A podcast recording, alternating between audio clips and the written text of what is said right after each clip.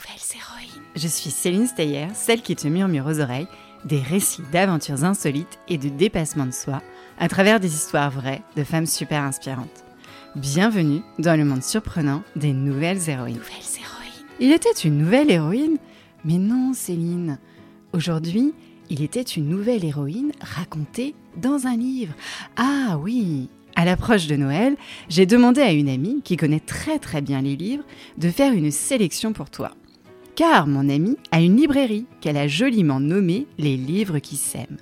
Dans sa librairie, tu peux trouver tout plein de livres engagés qui parlent de diversité, d'écologie et égalité filles-garçons.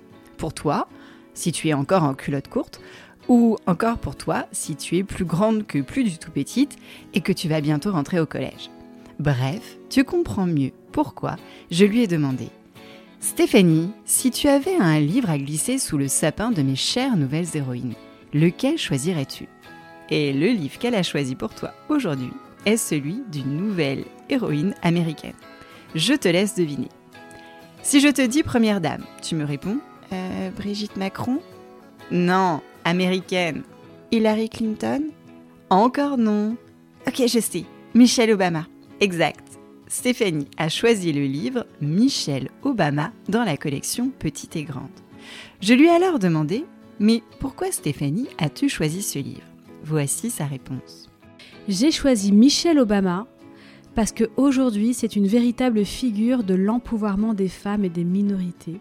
Aussi parce que nous la connaissons davantage comme première dame, puisqu'elle fut première dame lors de l'élection de Barack Obama aux États-Unis, premier président afro-américain, et je trouve important de rappeler que bien des années avant la présidence de Barack Obama, Barack était son stagiaire dans le cabinet d'avocats où Michel travaillait et que Michel était son mentor. Michel est né le 17 janvier 1964 dans une famille modeste où la valeur travail était primordiale. Petite, avant de s'endormir, elle répète à ses doudous les mots que lui souffle son père. Travail dur et sois sensationnel. Durant sa jeunesse, Michel se rappelle qu'elle avait une voix, c'est-à-dire que lors des repas de famille, autour de la table, les enfants étaient écoutés autant que les adultes. Sa parole avait une importance. Et tu peux nous dire quelques extraits que tu aimes beaucoup beaucoup? Elle rêvait d'étudier dans les plus grandes universités, ce que ses parents n'avaient pas eu la chance de faire. Pour Michel, l'éducation permettait de s'élever et de devenir meilleur, comme l'était son père. Michel voulait être admise à l'université de Princeton, une des universités les plus prestigieuses de la Terre. Un professeur lui affirma qu'elle n'était pas assez bonne, mais Michel était bien décidé à lui prouver le contraire. Et au fait, si les parents veulent offrir ce livre à Noël, Et pour tes parents, si tu es intéressé par l'histoire de Michelle Obama, tu le retrouves dans la collection Petite et Grande, éditée chez Kiman.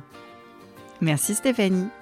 Et psst, chère nouvelle héroïne, je te raconterai l'histoire de Michel très bientôt sur le podcast. Car en 2024 aura lieu une nouvelle élection du président des États-Unis. Une occasion d'écrire les histoires de ses premières dames. Et juste avant d'écouter une histoire sur le podcast, j'ai quelques messages à te dire. Si c'est la première fois que tu écoutes ce podcast, merci, merci d'être venu jusque-là. Je t'invite à t'abonner pour ne pas rater les prochaines histoires. Aussi, tu peux m'aider à faire grandir le podcast en parlant de l'histoire que tu as préférée à tes professeurs, camarades de classe, directeurs d'école, professeurs de danse ou entraîneurs de basket. Et cerise sur le gâteau, demande à tes parents, aux grands frères et grandes sœurs de mettre 5 étoiles et un avis sur les plateformes Apple Podcast et Spotify. Ça me fera très très plaisir. Et comme ça, je pourrai te dédicacer une prochaine histoire. Je compte sur toi.